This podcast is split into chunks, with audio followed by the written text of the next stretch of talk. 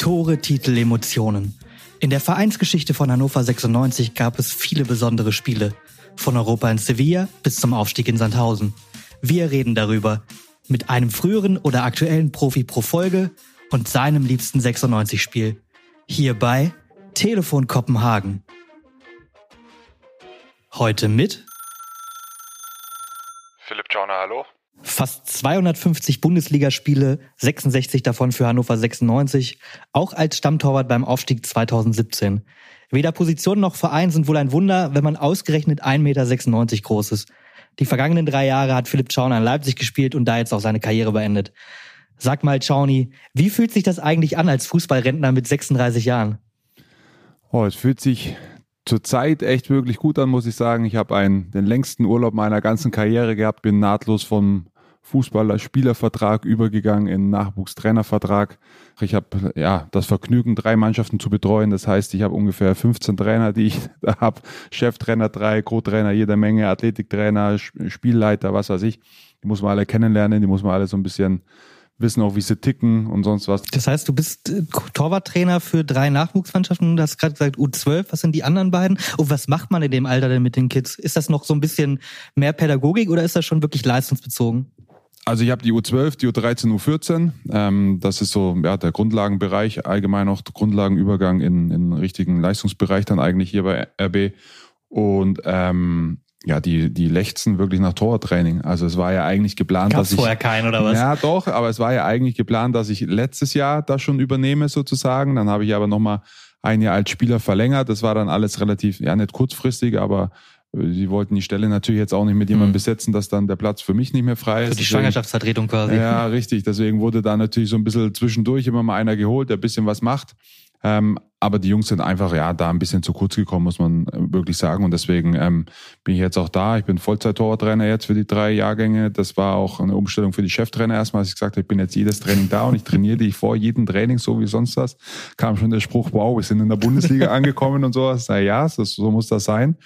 Aber man merkt gerade in dem Alter, ich weiß das ja bei mir, ich bin ja beim ersten FC Nürnberg auch durch alte, alle U-Mannschaften mhm. durchge, durchgerauscht sozusagen. Ähm, 12, 13, 14 Jahre, das ist extrem wichtig, weil du da, glaube ich, dir auch noch viele Grundtechniken anlernen kannst und vor allem auch umsetzen kannst. Und ich muss jetzt sagen, das Niveau, was hier herrscht, wenn man da mal so einen sechs Monatsplan anschaut, welche Gegner dann oder welche Turniere da schon anstehen in der U12, U13, U14. Guckst du nicht nur fünf Kilometer nach rechts und links, sondern dann fährst du mal nach Schalke rüber, dann spielst du gegen Leverkusen, Köln, dann kommst du zurück, hast ein Turnier im Baunatal mit Hannover vielleicht und auch mit mit Frankfurt und so. Also da stehen schon ganz schöne Kaliber an. Wäre es besser 96 Nachwuchs oder, oder RB Leipzig? Ich muss tatsächlich sagen, dass ich den 96 ins Nachwuchs, gerade wo ich jetzt trainiere, 0,0 auf dem Schirm habe. Also Gute Ausrede. Ich, ja, das ist, da war ich damals noch zu jung und zu sehr Spieler und hatte auch genug zu tun mit 96, dass ich mich da nicht um die U12, U13 und U14 gekümmert habe. Aber wie ist denn das? Du bist äh, Ewigkeiten Torwart gewesen. Klar, du hast dann auch Torwarttraining, aber der ein oder andere Torwart hat mir mal erzählt,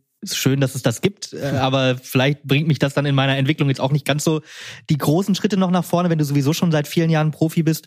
Wie viel musstest du dir denn jetzt noch anlesen? Hast du Bücher gelesen, wie man Torwarttrainer wird, oder ist das total natürlich für dich? Ähm, tatsächlich habe ich ähm, mit sehr viel Weitblick schon in jungen Jahren angefangen, einfach mir bei gewissen Torwarttrainern ähm, Übungen einfach abzuschreiben. Mhm. Also es gibt natürlich mal, kommst du mal heim, egal wie alt ich da war, ob 20, 25 oder 30. Ähm, wenn ich irgendwas gemacht habe im Training, was ich irgendwie ganz cool fand oder gut hat, habe ich mir das immer aufgeschrieben. Ähm, ist natürlich nochmal ein anderes Training in der Jugend als jetzt im Profibereich. Da kannst du manche Übungen einfach nicht durchführen oder musst du eben mhm. abgespeckt durchführen.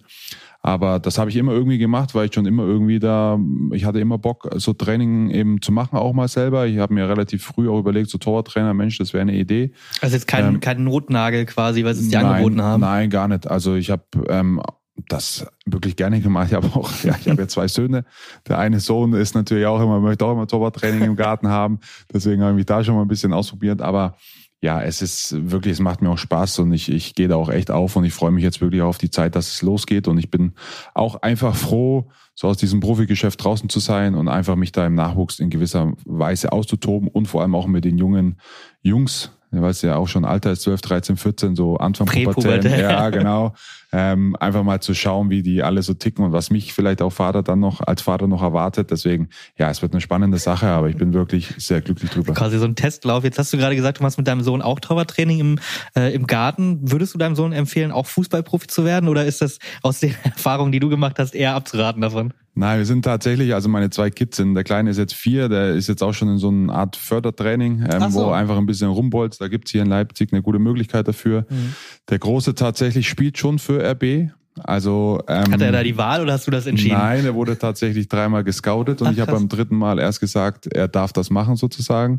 Ähm, ich war oder bin zwar das krasse Gegenteil, aber ich habe das auch gemacht. Ich bin mit acht Jahren eben zu einem Bundesligisten gewechselt und habe das dann alles durchlaufen. Das ist nicht immer so. Nürnberg war das damals. Genau, Nürnberg. Am langen Ende ist das Nachwuchskonzept gerade in den jüngeren Jahren eben so, dass RB alle Spieler drei Jahre mitnimmt. Mhm. Da haben wir gesagt, gut, wenn er nach einem Jahr nicht aussortiert wird, weil er eben zu schlecht ist oder sowas, dann ist das total okay, weil wir ihn schon oft rausgerissen, aus Hannover rausgerissen haben und sonst was. Ähm, deswegen haben wir gesagt, das machen wir auf alle Fälle und ist da leider, leider, muss ich sagen, sehr begabt im Tor.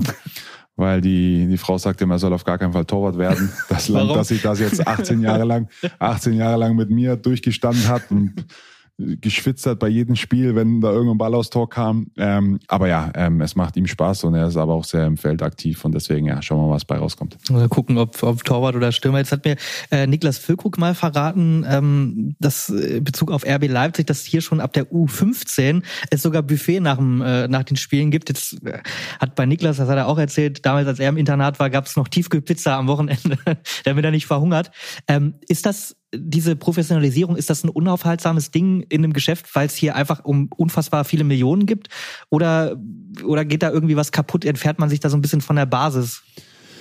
Es wird prinzipiell schon immer professioneller, ganz einfach. Ich immer glaube, früher ja auch. Ja, ne? genau. Also diese Tiefkühlpizza, die wird es hier nicht geben. Wir haben letztens vielleicht jetzt Werbung, aber um Corny-Riegel schon geredet, dass da zu viel Zucker drin ist, wenn die das die Spieler vorm Spiel, vorm Spiel essen. Ähm, ja, ich, ich bin so oder ich, das ist auch so meine Art, das, das möchte ich auch so ein bisschen reinbringen. Ich glaube, dass man vieles nicht zu früh zu ernst sehen darf und dass man gerade Jugendliche oder Kinder auch mal Kind und Jugendlich sein lassen mhm. muss, unter dem Aspekt aber, dass es trotzdem schon gewisse Drucksituationen einfach aushalten muss. Mhm, und da gehört einfach. Professionalität wie Essen einfach auch dazu. Wenn ich jetzt am nächsten Tag oder ich fahre jetzt an einem Freitagabend zu einem Turnier nach Italien, oder hier gibt es auch Turniere in Portugal und da spielst du gegen die besten Jugendmannschaften aus ganz Europa.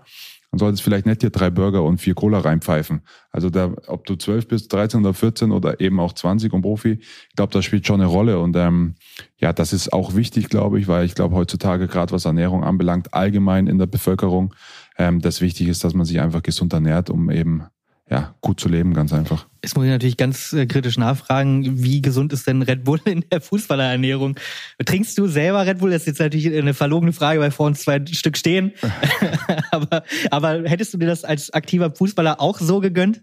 Ja, tatsächlich habe ich mir das irgendwann zum Ritual gemacht, auch bevor ich bei RB Leipzig gespielt oh habe, dass ich Red Bull getrunken habe. Kann ich das glauben? Ja, ich habe zum Beispiel auch schon mal damit übertrieben, muss man auch sagen. Da habe ich es wieder zurückgeschraubt. Vorm Spiel dann? Ja, also es war dann wirklich so, dass ich schon ein bisschen in gewisser Weise einen Koffeinschock hatte von Red Bull, aber den hatte ich zum Beispiel auch. Es gibt ja auch andere Nahrungsergänzungsmittel mit Koffein, die haben mich auch überpusht sozusagen. Ähm, da habe ich dann eher viel Wasser gebraucht, damit es sich wieder alles ein bisschen beruhigt. Aber ja, es wird natürlich genutzt ähm, und ich gehört dazu, aber jeder Spieler oder jeder Einzelne muss das einfach für sich selber wissen, ob er das braucht oder nicht braucht. Hm. Jetzt gibt es natürlich auch äh, um das Konstrukt RB Leipzig als Verein auch deutlich kritische Stimmen, ähm, weil es nicht wirklich passt in dieses 50 plus 1 Ding, weil der Oberboss äh, aus Österreich freundlich gesagt ein paar komische Ansichten hat. Wie siehst du das eigentlich? Findest du, dass das fair gegenüber der Mannschaft hier in Leipzig ist? Kannst du diese Kritik vielleicht auch verstehen? Ja, ich glaube schon, dass es äh, viele, viele Fans oder viele Angestellte in Vereinen gibt, die da seit Jahren sind, die dann natürlich sagen, dass es in gewisser Weise vielleicht unfair ist, was wir hier machen oder dass es uns zu leicht gemacht wird, was wir hier machen. Ähm, am langen Ende jetzt auch nicht nur, weil ich hier jetzt bin oder Angestellter hier bin, muss man einfach sagen, dass man sauer sein kann auf diesen Verein, definitiv. Aber man darf eigentlich nicht sauer drauf sein, was innerhalb von ganz kurzer Zeit ähm, hier entstanden ist. Ähm, ich glaube, der Verein ist jetzt neun oder in seinem zehnten Jahr, glaube ich, jetzt erst. Und ähm, wir sind von der Oberliga äh, mit Schwierigkeiten, aber irgendwann einfach in der zweiten, dann in der ersten und dann in der Champions League angekommen. Mhm. Und letztes Jahr mit dem DFB-Pokalsieg einfach auch den ersten Titel gewonnen. Ich glaube, das ist man kann da sauer sein. Natürlich sind die, die, der Rahmen, der zur Verfügung steht. Der finanzielle. Genau, der mhm. finanzielle natürlich einfacher zu, zu bekommen sozusagen. Aber andererseits, es gibt viele Beispiele in Deutschland, wo, wo es auch finanzielle Unterstützer gibt. Leverkusen, bei, Hoffenheim. Genau, zum aber zum Beispiel auch ein HSV oder sonst was, ja. die ihre ihr Geld oder ihr vieles Geld, was sie bekommen haben, einfach sehr falsch angelegt haben. Das beim HSV du, kann man genau, das so sagen, ja. Und wenn du das hier siehst und auch, ich sage jetzt mal, es ist ja nicht nur Mannschaft, sondern hast du selber gerade zu mir gesagt, wie du hier reingekommen bist, was Akademie, was ja. Umfeld, was drumherum, was Riesig, für Mitarbeiter ja. international und was hier noch alles entsteht. Ähm, natürlich mit dem guten finanziellen Background, aber man muss einfach sagen und da den Hut vorziehen, dass einfach über Jahre hinweg immer gute Arbeit geleistet worden ist. Und das ist am Ende das Entscheidende, finde ich. Und das ist das auch, was eigentlich dann am Ende RB auszeichnet. Den sportlichen Erfolg kann man nicht wegdiskutieren. Der äh, DFB-Pokal steht draußen vor der Akademie hier so ein riesiger Pappaufsteller oder keine Ahnung, was ist das, Plastik oder so. Ähm, ihr habt gewonnen. Du hast auch gewonnen zum Abschluss deiner Karriere. Ähm, du standst aber nicht im Kader im Finale gegen Freiburg. Wie nah, wann, wie nah warst du denn dran? Wie nah hast du dich auch selber gefühlt? Hast, fühlst du dich als DFB-Pokalgewinner oder ist so, naja, so wie Ron-Robert Zieler damals bei der Weltmeisterschaft, der hat nämlich auch nicht gespielt.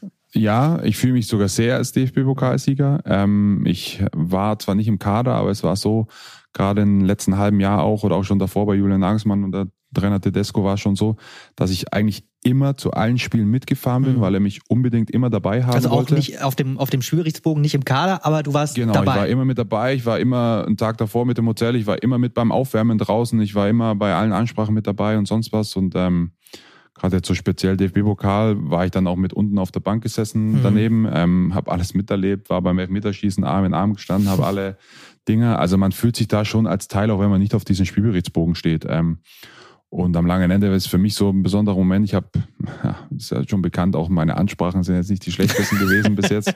Kommen wir gleich noch Ich habe dann zum Beispiel drauf. auch vorm DFB-Pokalfinale die Ansprache machen dürfen. Ach so. Ähm, und, äh, Hast ja. du da auch so szenische Musik erstmal aufgesetzt? Ja, die gehört dazu bei meinen Ansprachen auf alle Fälle. Aber es war nicht die Musik aus Hannover. Das habe ich mir geschworen, dass ich die nie wieder verwenden werde. Vorbildlich. Genau. Ähm, und ja, deswegen fühle ich mich absolut als DFB-Pokalsieger. Und ähm, einen besseren Karriereabschluss hat es für mich oder hätte es für mich nicht geben können, ähm, nochmal einen Titel zu gewinnen. Und ich fühle mich wirklich als DFB-Pokalsieger mhm. definitiv. Dann vielleicht weniger als, als klassischer Torwart, sondern mehr so als, als Teil des Ganzen. Weil, also wenn man jetzt nur die, die reine Statistik sieht, du hast in den letzten drei Jahren drei Minuten gespielt, beim letzten Heimspiel gegen Augsburg war das, glaube ich, ne, 33 Spieltag.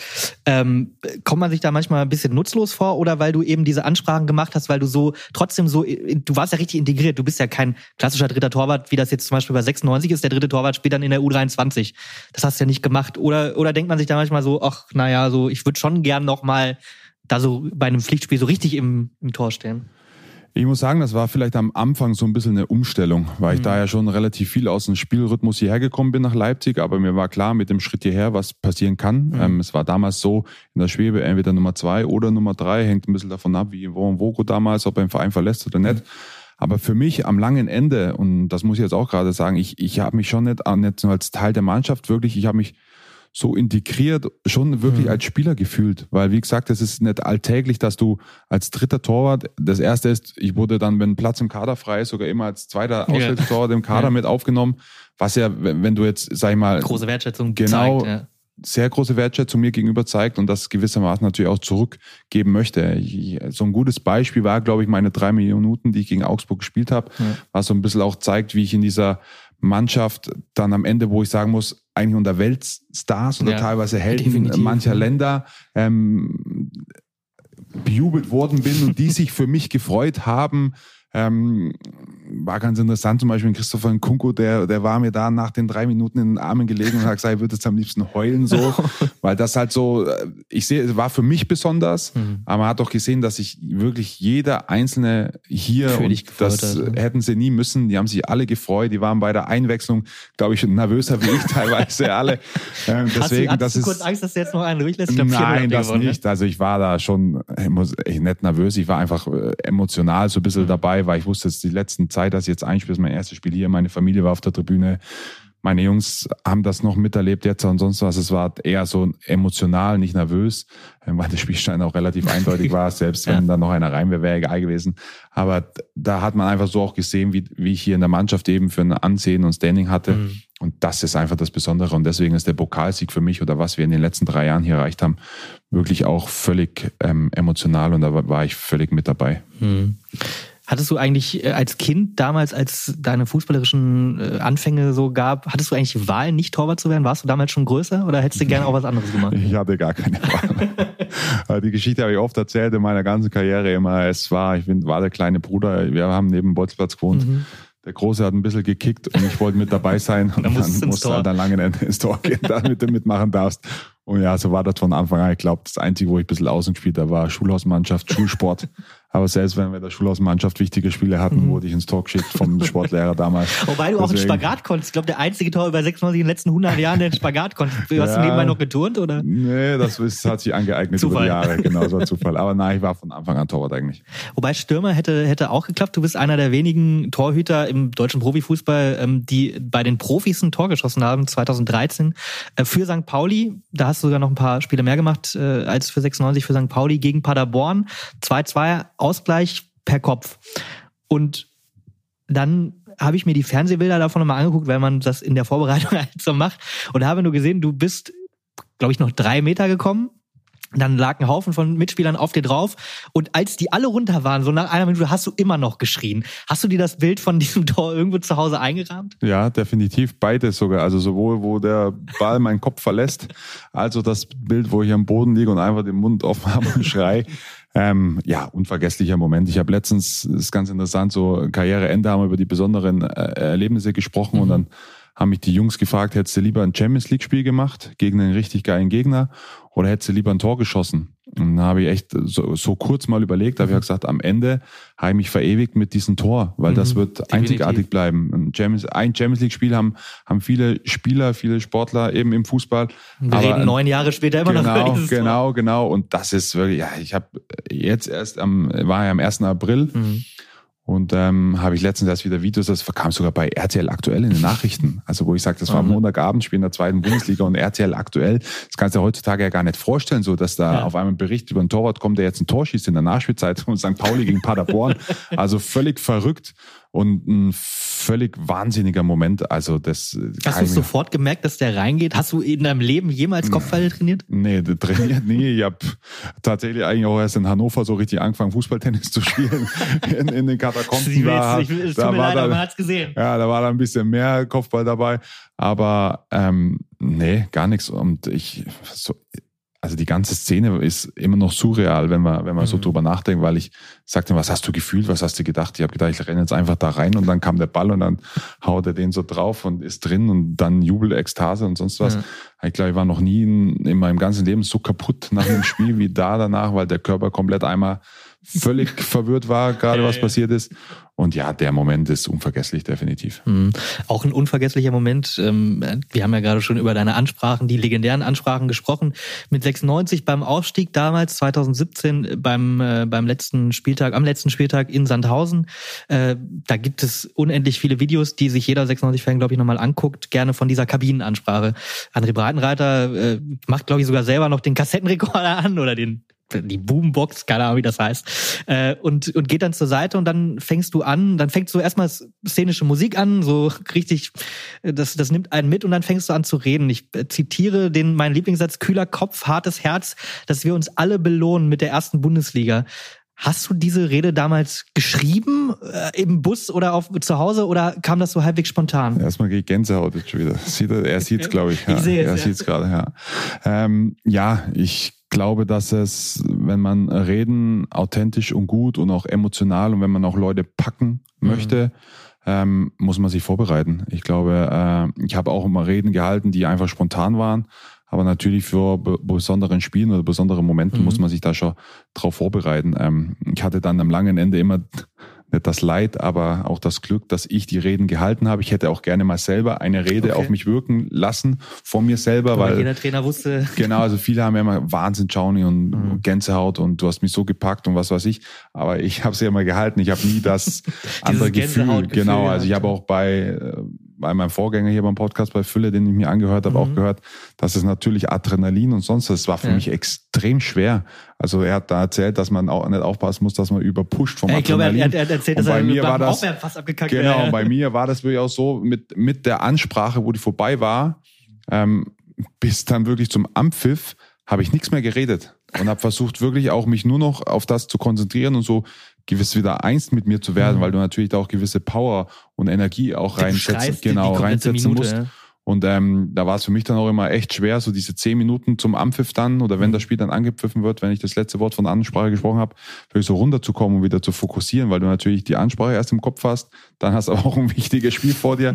Äh, es war vom Kopf her nicht ganz so leicht, aber ja, es war, gerade 1000 war auch eine richtig, ja, gute Sache am langen Ende. War nicht, war, war nicht ganz so schlecht. Ja. Ähm, ist das aber, äh, ist das normal oder ist es für dich aus, seiner Sicht besser, wenn ein Spieler die Ansprache hält statt der Trainer?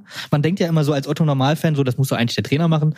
Ähm, ist das, ist das authentischer? Ist das näher dran an den Jungs, wenn, wenn das einer macht, mit dem du dann eben auch auf dem Feld stehst? Ich glaube, am langen Ende kommt es einfach darauf an, wie derjenige das annimmt. Also ich habe es mhm. ja in Hannover tatsächlich ähm, mit dem Trainerwechsel damals in der zweiten Liga von André Breitenreiter. Es waren, glaube ich, dann noch neun mhm. Spieler in der zweiten Liga. Ja, Daniel Stendel vorher, oder war genau. der Vierter, wenn ich mich nicht täusche, in der zweiten Liga und dann. Ja, irgendwie so. Also ja. auf jeden Fall mit dem Wechsel zu André Breitenreiter hat er mir das ja dann praktisch so übergeben. Mhm. Ähm, also Daniel hat seine Ansprache vorher selber gemacht. Ja, genau, das hat er selber gemacht. Ähm, und er hat mir das übergeben und ich habe das dann, glaube ich, in der zweiten Liga nonstop gemacht. Also mhm. der Trainer hat natürlich immer vor meiner Ansprache noch an die Mannschaft gesprochen. Ja. Er taktisch dann, das habe ich ihm auch gesagt, dass ich nicht über Taktik, über Taktik Ansprache machen werde, sondern eher in die Emotionalität.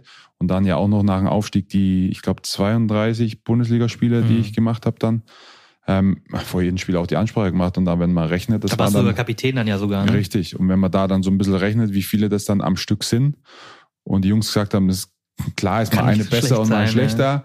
aber es, es ist gut und es packt mich immer wieder am langen Ende, glaube ich, ist es einfach wichtig, vielleicht auch, dass ich hätte mir auch irgendwann mal eine Pause gewünscht im Nachhinein. Also aber es, es, es lief so ein bisschen und wir waren da, hatten mhm. nie so richtig eine, eine schlechte Phase mit. Und deswegen haben wir das weitergemacht und ich bin auch total glücklich und auch stolz darauf, dass mir damals andere Breitenreiter da eigentlich durchweg das mhm. Vertrauen so geschenkt hat, ähm, weil das ja, glaube ich, auch schon wichtig ist, vor kurz vor einem Spiel Worte an eine Mannschaft zu richten. Ähm, und deswegen bin ich froh, dass ich das so hinbekommen habe, wie ich wollte. Mhm. Alle, alle Spieler, mit denen ich ich rede aus dieser Mannschaft, dieser Aufstiegsmannschaft, Aufstiegsmannschaft, um Gottes Willen, 2017, schwärmen immer total vom Zusammenhalt, dass das, dass das so ein total, ja, einfach ein enges freundschaftliches Verhältnis sogar war, was auch nicht so ganz normal ist. Hast du das auch so empfunden? Ja, also ich glaube am langen Ende die bedeutendste, engste Mannschaft, die ich meiner ganzen Karriere überhaupt jemals hatte. Also ohne Wenn und Aber, da gibt's mhm. wirklich nichts. Das waren, ich würde jetzt mal sagen, 15 Freunde auf alle Fälle ähm, mindestens 15 Freunde. Da sind bestimmt fünf bis acht enge Freunde entstanden und sogar ein, zwei richtig tolle Freunde. Mhm. Und ich glaube, wer, wer, das, wer sind diese ganz eng mit denen? Also mit Olli und Bakker zum Beispiel, also Olli, Olli Sorge, Sorge, Marvin Bakker-Lords, ähm, ist extrem eng immer noch. Mhm. Also wir haben da auch wirklich regelmäßig Kontakt. Er hat es ja gesagt, wir haben da auch eine WhatsApp-Gruppe, Malle, eine WhatsApp-Gruppe und mittlerweile auch eine Malle-Reisegruppe. ähm, deswegen, ja, das ist, das ist total eng, aber ich kann da weiter. Ich hatte hier im Stadion ähm, nach meinem Spiel gegen Augsburg ein Abschiedsvideo, eine Karriereende-Feier im Stadion auf dem Rasen. Und da haben viele mir Videobotschaften geschickt und ähm, da kam auch alles wieder hoch und alle Momente, die man zusammen erlebt haben. Und da haben bestimmt jetzt, wie gesagt, die sieben, acht Jungs auch einfach was dazu gesagt. Felix Klaus, Florian Hübner, Fülle, Martin Harnik, mhm. ähm, Sebastian Mayer, also einige. Ähm, und das, das zeigt, dass wir damals einfach durch diesen Geist, den wir hatten, das erreicht haben, was wir erreicht haben. Mhm. Definitiv. Ich glaube, da gibt es nichts anderes. Ich habe das schon oft damals auch gesagt. Wir als Mannschaft haben nicht nur uns und den Verein nach vorne gebracht, wir haben auch die Stadt und das Ganze drumherum einfach mit unseren Ehrgeiz und Zusammenhalt einfach, glaube ich, mitgezogen damals. Und wenn man so in die nahe Vergangenheit von Hannover 96 schaut, dann waren das, glaube ich, auch so die, ja, die Höhepunkte und die erfolgreichste Zeit sozusagen.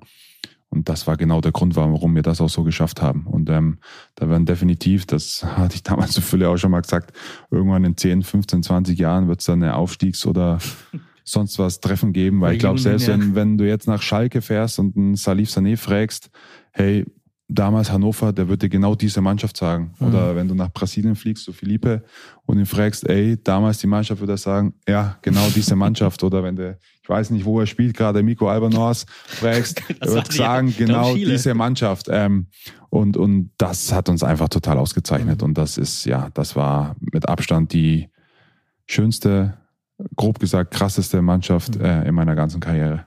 Apropos enge Freundschaften und apropos Malle Reisegruppe. Ich hab, äh, habe eine, eine Nachricht für dich mitgebracht. Ich ja, ja, ja, spiele mal, spiel mal eben ab. Vielleicht, äh, und dann kannst du vielleicht mal die Frage von einem Kollegen beantworten. So, Johnny, ich bin's Fülle. Freue mich schon auf den Podcast, also gib uns jetzt mal hier was zu hören. Erzähl doch mal so als Papa der Mannschaft, du hast ja auf uns alle aufgepasst, ähm, warst ja so echt der Vernünftige, sage ich mal, der immer wusste, was noch ansteht und was noch Sache ist. Ähm, wie ist es uns denn so auf Mallorca ergangen? Ähm, Im Bierkönig und allgemein bei der Aufstiegsfeier? Gibt es da ein paar lustige Geschichten, die du erzählen kannst? Ähm, wird doch bestimmt was dabei sein. also, bis bald, Chauni. Ähm, Freue mich, dich bald mal wiederzusehen. Ciao. Ja, was gibt's denn da für Geschichten zu erzählen von Mallorca? Dass Fülle da die große Klappe hat. Jetzt kann, äh, kannst du dich schön reinreiten ja, hier.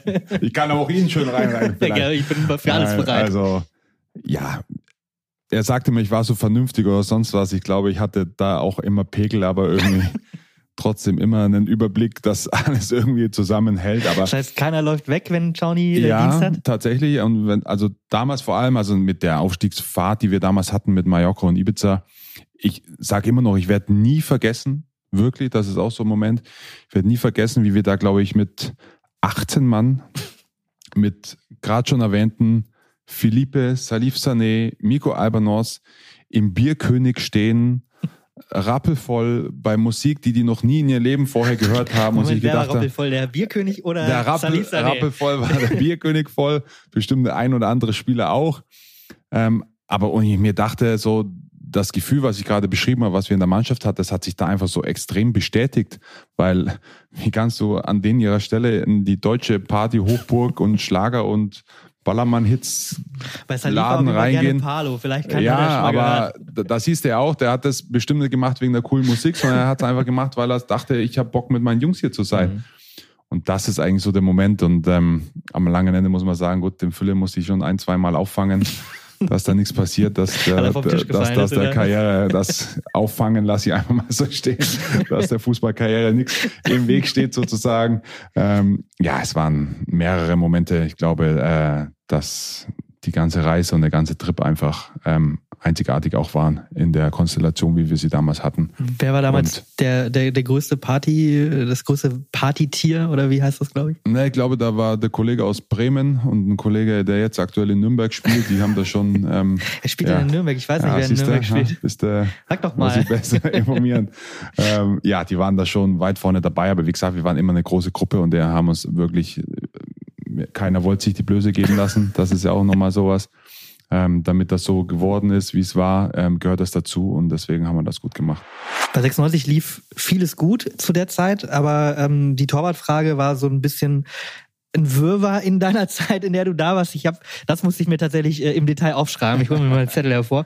Also, du bist gekommen 2015. Dann warst du ein Jahr Nummer zwei hinter Ron Robert Zieler in der Bundesliga. Dann seid ihr abgestiegen und Ron ist äh, zu Leicester gewechselt Richtig. nach England. Ja. Dann bist du in der zweiten, äh, in der, also in der ersten Zweitligasaison warst du dann die Stammkraft. Mhm. Ihr seid aufgestiegen 2017. Richtig. Dann hat 96 Michael Esser aus Darmstadt verpflichtet, mhm. der, glaube ich, sogar zwei Millionen Ablose gekostet hat, wo alle vermutet haben, okay, die holen den, um den spielen zu lassen. Haben sie aber nicht. Das heißt, War gut du, so, ja. André Breitenreiter hat gesagt, nee, nee, nee, der Chauny bleibt äh, mein, mein Torwart Nummer eins und du hast dich auch zum Kapitän gemacht. Dann hast du auch eine richtig gute Saison eigentlich gespielt. Nicht nur die Mannschaft in Gänze, sondern eben auch du. Ihr habt die Klasse gehalten und im nächsten Jahr warst du dann Nummer zwei. Kannst du das mittlerweile verstehen, äh, dass, dass diese Entscheidung so gefallen ist? Oder tut das immer noch weh? Ja, man muss sagen, es tut schon immer noch so ein bisschen weh. Ähm ich glaube, dass ich oder das, was ich gerade gesagt habe, in den Zeit, jetzt selbst im ersten Jahr damals, wo wir abgestiegen sind, ähm, ich auch, wie so oft war, relativ schnell da relativ großen Einfluss mhm. auch innerhalb dieser Mannschaft hatte. Ich glaube, dass der Abstieg damals einfach verdient war, ähm, ohne Wenn und Aber. Ich glaube, wir haben dann mit einer enormen ähm, Willensleistung und unter enormen ähm, Druck ähm, den, den Wiederaufstieg wirklich auch geschafft, ähm, was auch gut war, was auch wichtig war für den Verein und das Ganze drumherum. Und ich glaube dann auch mit, mit der, mit der, muss man sagen, ich hatte in der Vorbereitung zur Zweitligasaison ja damals und Daniel Stendle auch einen Konkurrenzkampf mit mhm. äh, Schein Radlinger, mit mhm. Sammy. Mhm. Ähm, mich da dann durchgesetzt, dann da eigentlich auch mit zum Aufstieg verholfen, dann natürlich die Verpflichtung mit, mit Michael Esser, wieder Konkurrenzkampf, mich dann in der Vorbereitung ja eigentlich mehr oder weniger auch wieder durchgesetzt. Kratzt das irgendwie am Ego, wenn ein Verein sagt, wir holen noch mal einen, der, der zumindest den Konkurrenzkampf äh, an, anstimmen soll, der auf, auf mit dir auf einer ähnlichen Ebene ist? Na, man kann es in gewisser Weise schon, ich habe die Verpflichtung damals von Michael Esser schon auch verstanden. Mhm. Also mir, mir war am langen Ende natürlich diese Verpflichtung jetzt nicht negativ Michael oder mhm. Michael Esser gegenüber, ja, aber die hätten natürlich auch einen Torwart holen können, der schon 150 Bundesligaspiele gemacht hat und dann wäre die Sache natürlich ein bisschen anders gewesen. Ich glaube, ja. Bruno hatte damals jetzt auch nicht, ich glaube, vielleicht eine, eine oder eine Halbsaison ja, vielleicht dort irgendwie sowas Bundesliga gespielt, wo ich dann sage, gut, okay, Chauni hat zwar damals 200 Zweitligaspiele gemacht, aber jetzt ist halt Bundesliga. Wir wissen nicht, wie es ausschaut und mhm. vielleicht schafft das nicht und sonst was. Wir holen jemanden, der spielen kann oder der bewiesen hat, das Spielen. Deswegen habe ich die Verpflichtung jetzt total verstanden. Aber ich habe natürlich meine Chance schon gewittert, weil ich weiß, mhm. was in der zweiten Liga war und ich war da Aufstiegstorwart und deswegen bin ich natürlich da voll Karacho rein in die Vorbereitung, habe mich dann natürlich auch durchgesetzt und dann natürlich auch, damals war, wurde Eddie Bripp als erster Kapitän bestimmt, mhm. weil er einfach Feldspieler war und da ein bisschen mehr Draht eben auch auf dem Platz hatte und ich war eben Vizekapitän, hat er sich ja verletzt, wenn ein Kreuzbandriss ja. und dann war ich ja das ganze Jahr über Kapitän. Ja, und dann haben wir relativ souverän ja eigentlich auch, habe ich gerade schon gesagt, die Klasse gehalten. Ich glaube auch mit wieder mit einer Identifikation für den Verein und die Stadt Definitiv, mit einer Mannschaft, ja. die vielleicht jetzt nicht so groß war in der zweiten Liga, aber trotzdem wieder relativ hoch war. Und dann, ja, ähm, kann ich jetzt auch so sagen, weil meine Karriere vorbei ist und ähm, ich habe es auch verfolgt sogar, mhm. so ein bisschen, was andere Breitenreiter so gemacht hat und habe mich total gefreut, dass er da in, in Zürich, glaube ich, ja, Meister Zürich. geworden ist in der Schweiz, weil eigentlich die Zusammenarbeit mit ihm über die Jahre hinweg, wo, wo ich bei ihm war und unter ihm war, wo ich immer top war und ehrlich war und ähm, da eigentlich auch nie immer ehrliche Worte auch gegen, mhm. gegeneinander ausgetauscht worden sind. Ähm, und dann leider halt ja in der Vorbereitung schon, wie es losgeht, irgendwie hatte ich irgendwie so ein Gefühl, dass irgendwas nicht mehr so ganz ist, wie es vorher war eigentlich. Zwischen und, euch oder wie? Ja, äh, gar nicht jetzt mal so zwischen uns, sondern so allgemein irgendwie so, mhm. dass ich mir vielleicht war auch irgendwer beim Bruno im Bord gestanden, keine Ahnung. Es, es sind bestimmt ein paar Dinge, die, die, die da liefen und sonst was, aber ich habe mir das so mit Abstand von meiner Karriere, wenn ich irgendwann mal einen anderen Breitenreiter ähm, so treff oder sich unsere Wege jetzt als Trainer vielleicht. Äh, nee, das auf gar keinen Fall. Nee, das auf gar keinen Fall. Dass man das einfach nochmal bespricht und mhm. ausspricht, so in der Art und Weise, weil ich eigentlich meine ganze Karriere über immer sehr offen und ehrlich war und äh, ja, auch Dinge, unangenehme Dinge immer direkt also angesprochen habe. Du mal fragen, was da Genau, was also ich würde das war. wirklich auch nochmal so Revue passieren lassen wollen, sozusagen kann mich an das Gespräch damals noch, wo ich mitgeteilt bekommen habe, ähm, dass ich nicht spiele, auch noch sehr gut erinnern. Wie läuft das? Der Trainer holt, sich, holt dich dann in seine Kabine und sagt ja. dir in zwei Sätzen oder ist das dann Ja, das ist, es ist, wird schon versucht zu erklären, auch in dem Moment wisst du aber als Spieler, dass ja eigentlich gar nicht, nicht hört und reagierst dann natürlich extrem emotional drauf, ähm, was sich natürlich auch enttäuscht. Und ähm, ja, das wird irgendwann mit Sicherheit mit ihm nochmal ausgesprochen. Ne, was heißt ausgesprochen? Einfach drüber geredet Wenn man sich worden. mal trifft, dann redet also man drüber. Also ich bin ihm auf gar keinen Fall, so wie du es gesagt hast, auf die Fresse hauen oder sonst was. 0,0. Ganz im Gegenteil. Ja. Ich bin ihm ja in gewisser Weise auch dankbar, was er mir damals ähm, mit der Entscheidung Bundesliga-Kapitän, Bundesliga-Stammtorwart zu sein, ähm, total dankbar, dass er da das Vertrauen in, in mir hatte und ich das ihm auch zurückzahlen konnte mit dem Klassenerhalt. Ähm, deswegen das auf äh, gar keinen Fall. Also mhm. eher einfach nochmal einfach drüber reden und sonst was und einfach auch nochmal austauschen. Und ich glaube, dass es für ihn ähm, zwar mit einem blöden Ende dann bei 96, aber die Zeit, die wir damals erlebt haben, gerade er als Hannoveraner, ihm das, glaube ich, auch sehr viel bedeutet hat, was wir da erreicht haben, auch zusammen. Immerhin war er ja in seiner Mannschaft und war da einer seiner Führungsspieler auch. Ähm, deswegen wird es auch eine schöne Zeit, darüber reden zu können, auch bestimmt über bestimmte Momente. Aber total alles in Ordnung. Ganz im Gegenteil, eher sehr positiv mit ihm. Hm, nach der, nach dem nach der Entscheidung für Bruno Esser, sagen wir mal so, nicht gegen dich, sondern für Bruno Esser, äh, ein halbes Jahr hast du das gegeben als Nummer zwei auf der Tribüne, nicht auf der Tribüne, auf der Bank. Ja. Und äh, dann hast du gesagt, so, äh, Leute, das ist doch hier irgendwie, so, so kommen wir nicht zusammen. Mhm. Und bist äh, nach Ingolstadt geflohen, gewechselt, ist ja wurscht, für ein ja. halbes Jahr erstmal. Ähm, per, per Laie, per Laie, ähm, hat dir das dann auch wehgetan, weil du sagst, ich hätte aber gerne weiter bei 96 Verantwortung übernommen? Oder ist das dann einfach so Business, dass man sagt, so ich habe keine Lust auf der Bank zu sitzen, ich will spielen, dann gehe ich irgendwo hin, wo ich halt spielen kann. Und Ingolstadt ist ja auch nicht weit weg von deiner Heimat. Ich meine, du kommst aus Bayern, so kann man es ja auch sehen. Ich kann das jetzt sogar mit sehr viel Abstand sagen, dass ich mich mit meiner Familie so wohl in Hannover gefühlt habe, mhm. dass wir auf gar keinen Fall weg wollten. Also es war wirklich, wir haben jetzt, wenn Karriere vorbei ist, redet man ja so über seine Station. Alles sagen. Genau, wir, wir haben sofort gesagt, ähm, natürlich auch durch das persönliche, sportliche Erfolg natürlich, aber wir haben sofort gesagt, Hannover war unsere schönste Zeit. Also mhm. definitiv, das kann ich so, ist jetzt nicht nur, weil wir hier einen Podcast machen, sondern Hannover ist eine schöne Stadt. Wir haben uns total wohlgefühlt mit den Leuten dort, was wir auch kennengelernt haben für Leute. Wir wollten da mhm. definitiv nicht weg. Es war dann so natürlich durch das halbe Jahr und die Entscheidung, dass ich nicht spiele, das ist schon hart, das trifft auch einen. Und wir haben zum Beispiel jetzt nicht, ich habe nicht aktiv gesucht nach einem Wechsel zum Beispiel im mhm. Winter. Okay. Es kam dann wirklich einfach die Anfrage über meinen Berater damals, dass Ingolstadt Interesse hat. Wir waren damals zweite Liga und, glaube ich, letzter, letzter, oder auf jeden genau. Fall im Abstiegskampf. Ja, also letzter, sagen wir klanglos letzter eigentlich. Ähm, und wenn du dann natürlich hörst, Ingolstadt, das ist eine halbe Stunde weg von der Heimat mhm. und das kann man jetzt auch sagen, die haben ja natürlich, wenn wir die Klasse gehalten hätten, eine Perspektive auch geboten. Ja, die über, wollten dich behalten richtig, in dem Moment, wo sie nicht in die dritte Liga gehen. Genau, auch über mehrere Jahre. Also es hätte da einen richtigen Donnervertrag gegeben, was die Ingolstadt hat, Laufzeit, Audi hinten dran. Genau, also was die Laufzeit ähm, anbelangt, wäre das natürlich super gewesen. Wir mhm. hätten unsere Heimat Nürnberg wäre direkt ums Eck gewesen sozusagen. Ähm, und nur deswegen habe ich das gemacht, hm. ähm, weil es natürlich dann perspektivisch oder in die Zukunft geblickt ähm, so gewesen wäre, dass wir sagen, gut, wir können unseren Standort dann wieder in die Heimat versetzen. Ich kann pendeln, das ist hm. 40 Minuten Fahrt höchstens.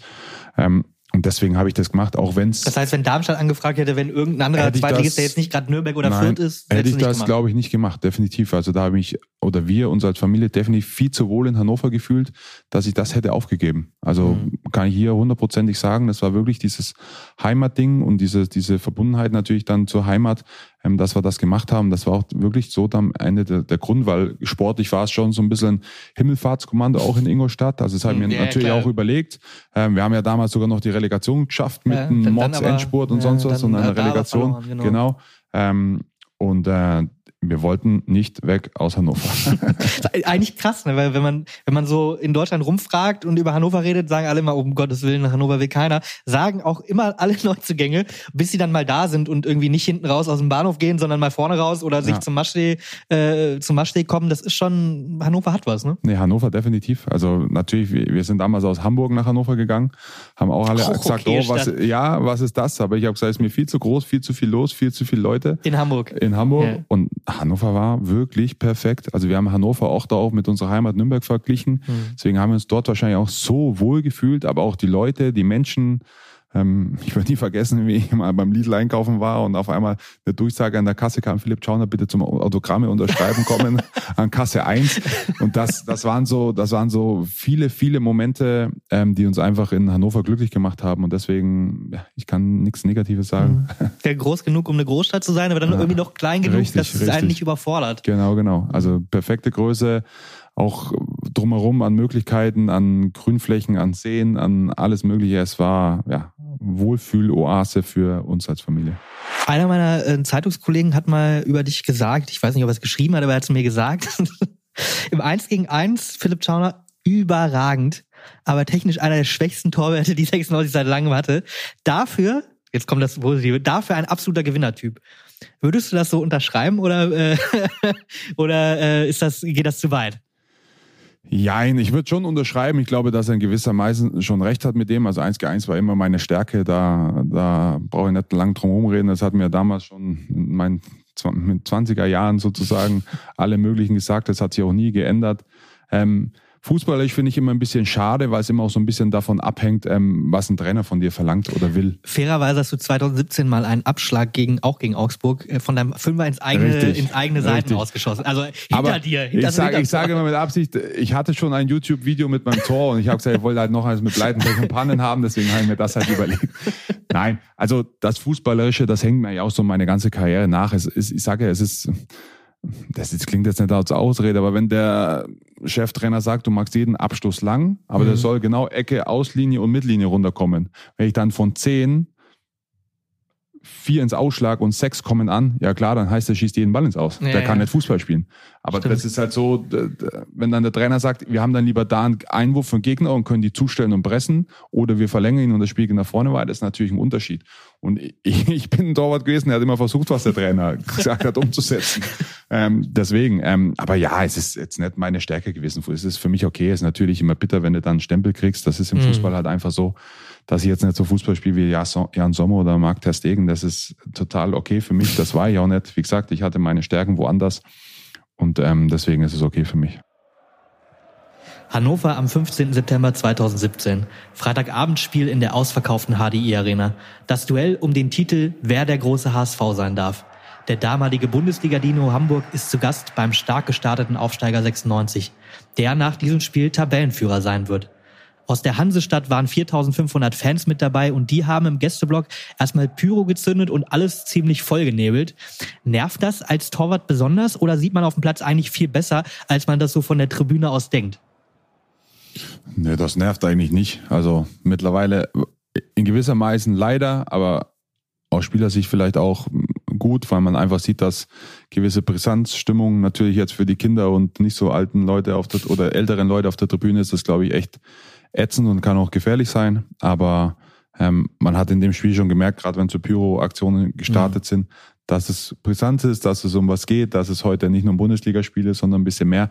Und ähm, die Sicht ist eigentlich relativ schnell immer verflogen. Gerade in der HDI-Arena war das immer relativ einfach, weil da sehr viel Luft oben kam. Das ging immer gut. Also ich habe da noch nie nicht erlebt, dass ich nichts gesehen habe. Also du findest Pyro sogar äh, außer der Gefahr, die das dann mit sich bringt, eigentlich so ganz cool, so vom für, fürs Flair, fürs Gefühl?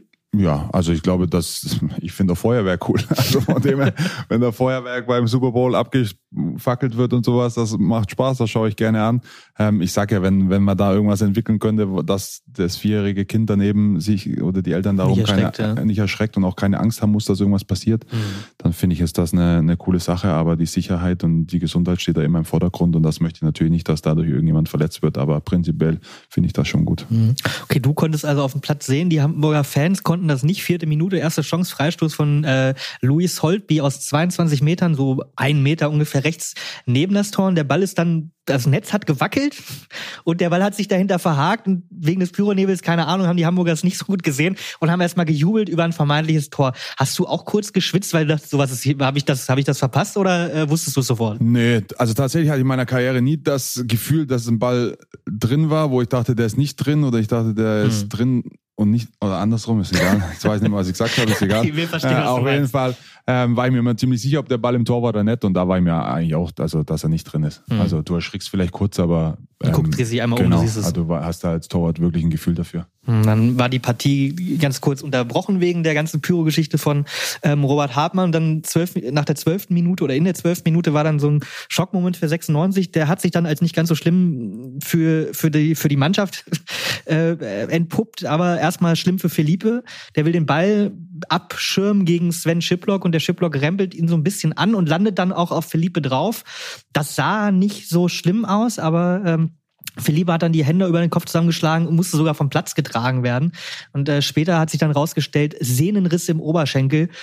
Nochmal fünf Monate Pause. Jetzt ist äh, Felipe ein guter Typ, was man so hört, aber sehr, sehr, sehr oft verletzt, sehr verletzungsanfällig. Leidet man da jedes Mal wieder mit seinem Mitspieler aufs Neue mit? Ja, also man muss sagen, Felipe damals, ähm, die Bundesliga-Saison, ihn und Salif, in Verteidigung. Ich glaube dann auch Waldi, wir haben dann manchmal auch mit Dreierkette gespielt Waldi und so weiter. Anton, Genau, weil immer Anton und dann hat auch Oliver Sorg teilweise in der Dreierkette gespielt. Wir hatten, Philippe war wahnsinnig in dieser Saison drinnen. Mhm. Also mit ihm und den allen anderen aufgezählten habe ich mich so sicher gefühlt, wirklich.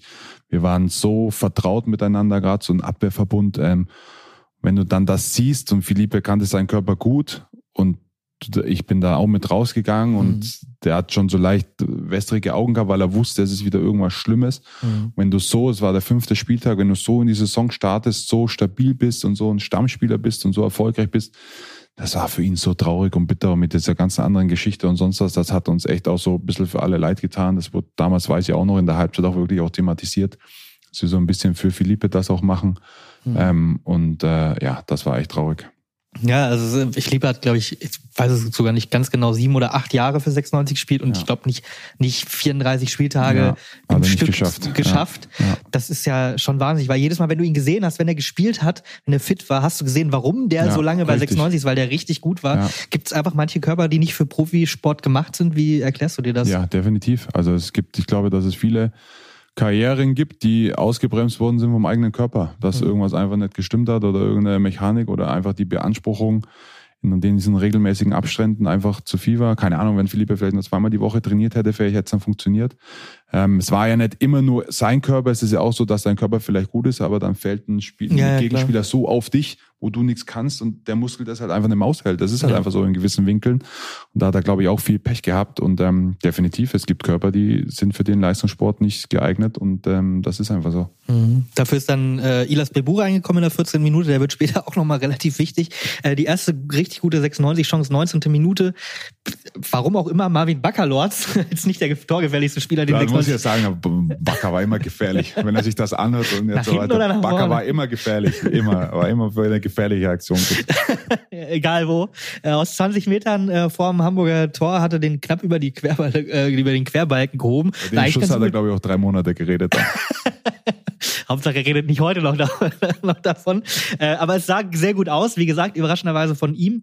Ähm, ihr habt immer mehr die Kontrolle übernommen.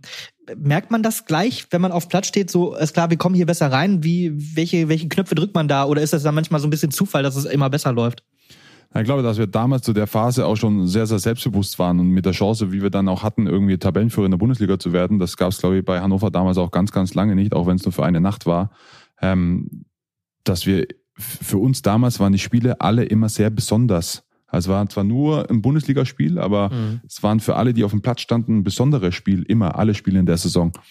Ähm, und wir waren da immer so drin in den Spielen und haben uns auch teilweise auch immer so selber eben reingefuchst, dass wir da immer selbstbewusster geworden sind. Ich glaube, wir wurden in dem Jahr nicht einmal abgeschlachtet auf gut mhm. Deutsch. Äh, wir wurden nicht einmal abgeschossen, sondern wir waren immer da, wir haben Rückstände gedreht und sonst was. Und ähm, das merkst du dann schon, ne? wenn dann mehr Aktionen gelingen und so. Und da haben wir uns immer wirklich gegenseitig immer gut mit hochgezogen. Ja, dieses Selbstbewusstsein hat man auch, äh, kann man auch an der Statistik ablesen. Ihr hattet in der ersten halben Stunde 71 Prozent Ballbesitz gegen den damals ja noch Bundesliga-Dino, ja, der auch irgendwie was dargestellt ja, hat. also richtig war das wirklich durch dieses Selbstbewusstsein? War da, oder war das einfach, ihr hattet einen dominanten Spielstil für einen, Zweit, für einen Zweitliga-Aufsteiger trotzdem? Auch alles. Ich glaube, das ist aus den allen Punkten, die du gerade sagst. Wir haben da damals noch gegen einen gestandenen Bundesligisten gespielt. lange der her. über längere Jahre, ja, lange her, aber über längere Jahre in dieser Liga war. Und da muss dann gewisserweise auch so auftreten. Und man hat, wie gesagt, ich habe gerade gesagt, wir hatten die Chance, Erster zu werden. Das hätte uns ja eigentlich auch verunsichern können oder sonst mhm. was. Aber Total. ganz im Gegenteil.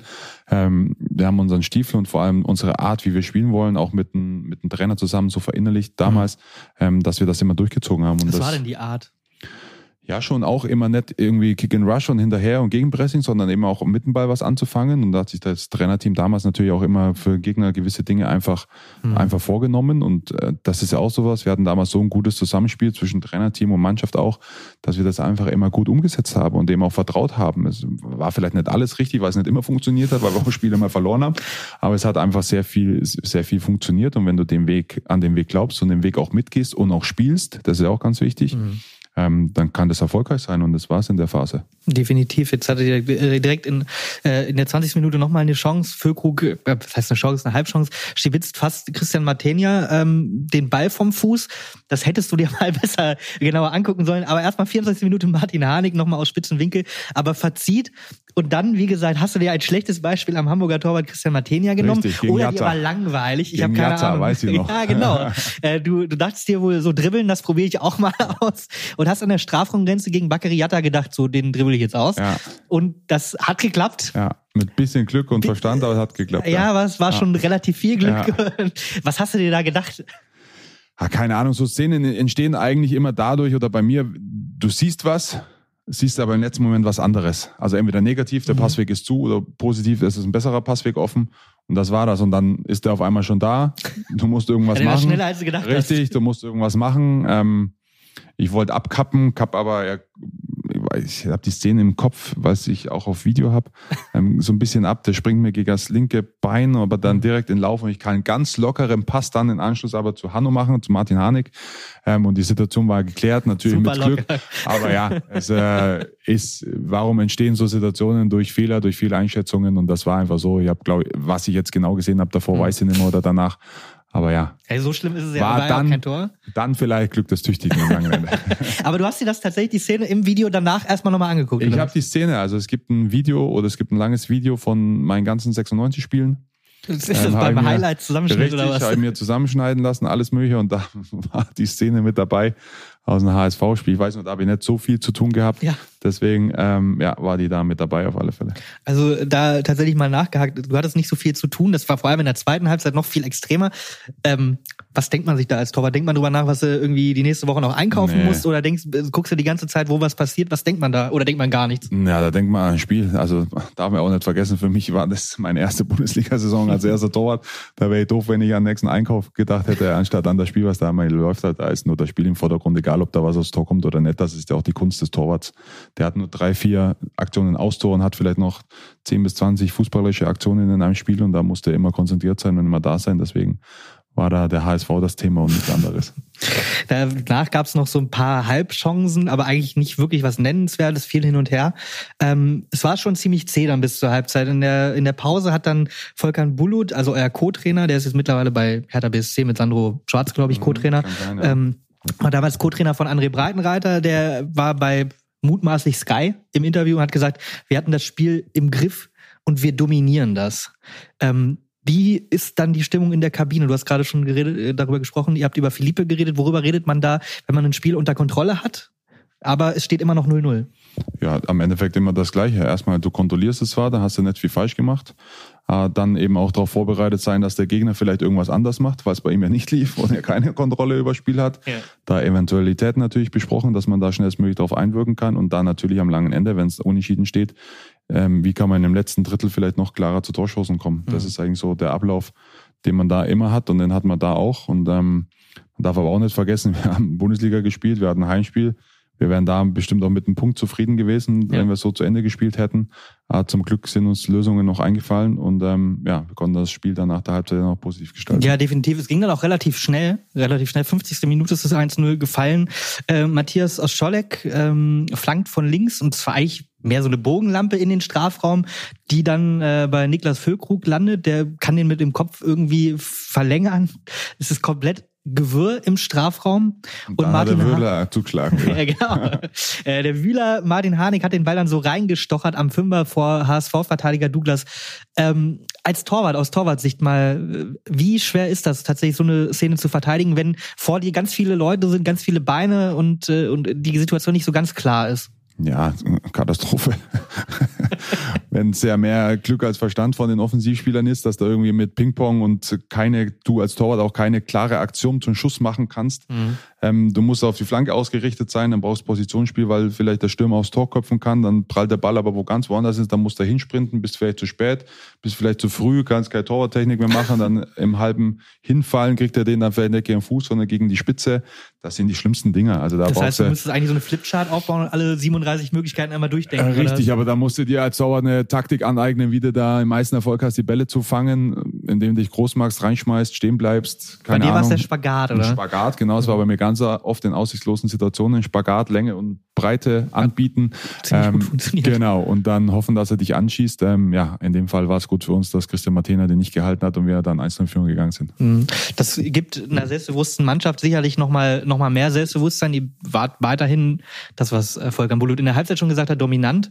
Ähm, und vor allem Ilas Bebu hat ein richtig gutes Spiel gemacht nach seiner Einwechslung. Der nächste Konter geht dann über ihn, 53. Minute. Äh, er bedient Niklas Füllkrug im, im Strafraum, der jagt den Ball aber drüber. Zwei Minuten später wieder ein Angriff, wieder, wieder über Ilas Bibu, äh, Flachpass auf Kenan Karaman im Zentrum und äh, der wird gerade noch von, äh, von Jung beim Abschluss gestört Der Ilas Bebu kam im Sommer neu zu euch nach dem, nach dem Aufstieg aus Düsseldorf. Die waren damals ein mittelmäßiger Zweitligist. Und der Ilas kam so und man dachte sich, ach ja, der könnte einer werden. Hat so ganz gute Anlagen. Wusstet ihr sofort, was für eine Rakete der ist? Ja, also spätestens beim ersten Training, wenn er den Ball vorbeigelegt hat und hinterher gesprintet ist, wussten wir, haben wir uns gedacht, boah, geil, dass der bei uns spielt. Ähm, ja, Ilas war ähm, sehr schüchtern, sehr zurückhaltend, weiß ich auch noch ganz genau, er hat, wollen mit niemandem was zu tun haben, so in der Art, aber ist dann einfach auch in diese äh, Mannschaft. ist dann hängen geblieben, leider in dieser Mannschaft und in dieser Art von Mannschaft und glaube ich, dass er da deswegen auch so aufgeblüht ist, auch in der Bundesliga hat leider auch so zwei, drei Verletzungen immer zu kämpfen mhm. gehabt bei uns, aber wenn er fit war, war er immer eine Waffe und ähm, sowohl von der Bank als auch von Anfang an war er immer enorm wichtig für uns. Er hat sich dann, glaube ich, sogar in die Startelf reingespielt. Ja, äh, ja. Mit, das war der vierte Spieltag gegen, ja. gegen den HSV und der war die ganze Zeit wirklich, wirklich aktiv. Äh, die nächste Chance hatte aller der, allerdings nochmal der, der andere HSV, der aus Hamburg, 65. Minute. Ähm, und das ist dann auch schon, dass ich das aufschreibe hier als, als, als Chance, ist eigentlich schon eine, eine Beleidigung gegen das Wort Chance, weil aus 25 Minuten hat der eingewechselte Seat Saliovic äh, Salif Sané angeschossen. also das war das war so die beste Chance in der zweiten Halbzeit äh, für den für den HSV. Ähm, inwieweit macht man sich da als Torwart Gedanken, dass dass wenn du nur 1-0 führst in diesem Moment, ähm, dass das ja auch kippen kann. Du hast ja gerade gesagt, ein Torwart hat so drei, vier Momente pro Spiel, äh, vielleicht auch mal äh, fünf, sechs, sieben, acht, neun, zehn andere Situationen, wo er sich ein, einhängen muss. Wie, wie leicht kippt denn sowas dann ähm, so ein Spiel, wenn du eben nur, wenn du zwar dominant bist, aber nur mit einem, nur in Anführungsstrichen mit einem Tor führst. Ja, sehr schnell, vor allem als Aufsteiger in der Bundesliga-Saison. Ne? Also da gibt's viele Mannschaften, die kann innerhalb von drei, vier Minuten komplett das Spiel drehen oder sonst was. Mhm. Aber das Gute war, dass wir eben so den Fokus immer hatten. Das habe ich vorhin schon mal gesagt, wir wurden nie abgeschossen oder sonst was. Und auch wenn wir in Führung gegangen sind, hat uns das immer sehr viel Selbstvertrauen gegeben. Ähm, bei Rückständen haben wir eher immer so alles oder nichts gespielt, weil wir nichts zu verlieren hatten. Das ja, war dann auch positiv. Taktik, ja. ja, genau. Ähm, natürlich denkt man das vor allem, wir, wir wussten, dass vom Spieltag eins jeder Punkt wichtig ist für einen Klassenhalt. Ähm, und da hat man natürlich auch Gedanken so in der Art. Ich habe oft gedacht, bei Einzelführung, so jetzt kann ich es kriegen, dann gewinnen wir das Spiel. ähm, hat manchmal geklappt, manchmal nicht so gut geklappt. Ähm, deswegen, da war eigentlich immer der Fokus und immer, dass wir geschaut haben, dass wir unseren Stiefel weiterspielen, dass wir so weiterspielen wirklich, dass wir das zweite machen, weil das noch mehr Sicherheit geben kann. Ähm, ja, das war eigentlich immer so das Ziel in jedem Spiel. Aber es ist ja krass, du wirklich als Zweitligist so mit, mit so einer mit so einer dominanten Einstellung ins Spiel zu gehen. Wir haben ja über Selbstvertrauen geredet, das ist ja auch überhaupt nicht selbstverständlich. Deswegen steigen ja Zweitligisten oft auch wieder ab. Äh, Gräuter Fürth jetzt als Beispiel in, in der vergangenen Saison, die sind als als Top-Zweitligist aufgestiegen mit mit Trainer Stefan Leitl, der jetzt bei 96 ist ja. und als Wurst-Erstligist, das ist jetzt gemein, das ist auch nicht ganz so schlimm gemeint, wie ich sage, aber, aber mit, mit sehr, sehr vielen Punkten Rückstand äh, wieder abgestiegen. War das, war für euch dieser Klassenerhalt, war das wirklich dieses Selbstbewusstsein, das diesen Unterschied gemacht hat? Oder ist dann eben spielerisches Material doch auch noch eine sehr große Wichtigkeit? Nein, ich glaube, dass der Teamgeist da immer noch so stark war bei uns, dass wir da ähm, dass einfach alle so, habe ich schon gesagt, als einzigartige mhm. Spiele erlebt haben und dass wir die vor allem so in der Gruppe zusammen erleben durften. Das hat uns schon sehr stark gemacht. Ich weiß damals, da Pimmi Schwegler haben wir zum Beispiel verpflichtet. Mhm. Da ist natürlich dann die fußballische Komponente, dass du dann einen Spieler hast, der zig hundert Bundesligaspieler schon am Buckel hat, der sich wahnsinnig gut integriert hat, auch in unsere Gruppe, ähm, dann natürlich hilft. Da brauchen wir gar nicht drüber mhm. reden. Oder ein Julian Korb, der hat einige Bundesligaspiele gemacht, auch ein Matthias aus Scholleck. Ja. Genau, Matthias aus Scholleck, der lange beim HSV gespielt hat. Und das waren die Jungs, die dann auch natürlich das ein bisschen gehoben hat. Ähm, und mit unserer Kombination, die wir dann vorher schon hatten, haben wir dann einfach diesen erfolgreichen Fußball einfach auch weitergespielt in der Bundesliga. Ja, du hast gerade über Teamgeist gesprochen. Es gibt, wenn man so Bundes mit Bundesligisten beruflich auch viel zu tun hat, die reden am Ende alle dasselbe oder ähnlich. Es geht immer das Wort DNA. Das war Kenan Kotschak auch sehr wichtig. Er hat sehr oft über DNA gesprochen, die 96 DNA, die er installieren will. Wie wichtig ist denn dieses Konstanz ähm, in der Mannschaft wirklich? Also du, wir reden hier gerade über den Kern der Truppe, der dabei geblieben ist. Ist das wirklich ein, ein Grund für, für, dass, eine Mannschaft erfolgreich sein kann, wenn sie den Kern zusammenhält? Ja, also bin ich hundertprozentig von überzeugt. Also das war schon unsere große Stärke auch wirklich, dass wir nach dem Aufstieg da wirklich nur wenig verändert haben, mit bis fast gar nichts eigentlich. Mhm. Ähm, dass du natürlich gewisse Sachen ja, dazu holen musst. Halt, genau, halt, ne? ist, ist gut. Aber ich glaube, dass das vielleicht dann im Nachhinein vielleicht auch so ein bisschen der Fehler war, dass man dann vielleicht wieder zu viel ändern mhm. wollte und zu viel anders machen wollte oder den schon den übernächsten Schritt machen wollte, obwohl man da mach einfach nochmal ein ruhiges Jahr erste also Liga. nach der Aufstiegssaison. Genau, nach der. Aufstiegssaison, lass uns einfach nochmal die Klasse irgendwie halten und so weiter und so fort. Ähm, dass man da vielleicht zu schnell zu viel wollte. Ähm, lässt sich auch im Nachhinein leicht reden, aber das Mhm. glaube ich schon, dass es vielleicht einfach zu viel war. Ähm, vielleicht lief es auch zu gut. Vielleicht waren wir auch zu eingeschworen und zu eng miteinander. Ähm, wobei ich immer sage, am langen Ende kann das nie ein Grund sein für, dass man irgendwas ändern muss. Also, Mhm. weil so- solange du Erfolg hast, glaube ich, gibt es keinen Grund, irgendwas zu ändern. Und da die Meinung habe ich ganz einfach und es hätte mich gefreut, wenn wir es auch so gelassen hätten in den letzten Jahren, weil ich glaube, ähm, dass es für den Verein und für die Stadt als Identifikationsfiguren hätten wir jetzt, ja, glaube ich, wenn ich da vielleicht oder wir mit den Jungs irgendwie fünf, sechs Jahre zusammengeblieben Mhm. wären, so wie es vielleicht in Freiburg ist, dass dann Ja. Günther Ewigkeiten spielt, ein Höfler Ewigkeiten spielt, ein Höhler Ewigkeiten spielt, ähm, hätten wir bestimmt eine DNA, aber mit sehr viel Bindung zu Verein und Stadt ähm, entwickeln können. Das wurde damals nicht gesehen und das ist ein bisschen schade, weil ich glaube, das hätte wirklich entstehen können. Aber im Nachhinein ist es so getroffen worden und jetzt, äh, ja, Ja, ist Im Nachhinein dann darüber zu reden. was Richtig ist es vielleicht einfach, gesagt, aber ich glaube, und das spreche ich ja nicht für mich, wenn du die Jungs von damals fragst, die können kein schlechtes Wort über Hannover sagen. Ja, du, ja. du redest äh, darüber, wie, wie geil Hannover ist, Ja. dass du nicht weg wolltest. Wenn man mit Niklas Füllkrug heute redet, der gerade mit Werder Bremen aufgestiegen ist, sagt er trotzdem, äh, irgendwann will ich zurück nach Hannover, weil das ist meine Heimat und der Club ist einfach geil. Das sagt ja auch viel aus. Richtig. Also das bin ich auch fest überzeugt, dass es so gewesen wäre, dass der ein oder andere auch gesagt hätte, du pass auf, ich bleibe in Hannover, ähm, weil hier ist einfach geil, hier weiß ich, was ich auch habe. wenn ich anderswo mehr richtig, verdienen kann. ne? Richtig, ähm, ja. Naja, aber das Spiel zumindest war jetzt auch in die Zeit jetzt nicht mehr so ganz schön. Das Spiel damals war auch schön. Und zwei Chancen hatte der HSV tatsächlich noch. Die erste, äh, 80. Minute, äh, wieder Saliovic, diesmal aber eine Flanke an den Fünfer und André Hahn gewinnt ein Kopfballduell gegen Salif Sané. Ich glaube, Fast unmöglich. Das, ich wollte es gerade sagen, das ist nicht allzu oft vorgekommen.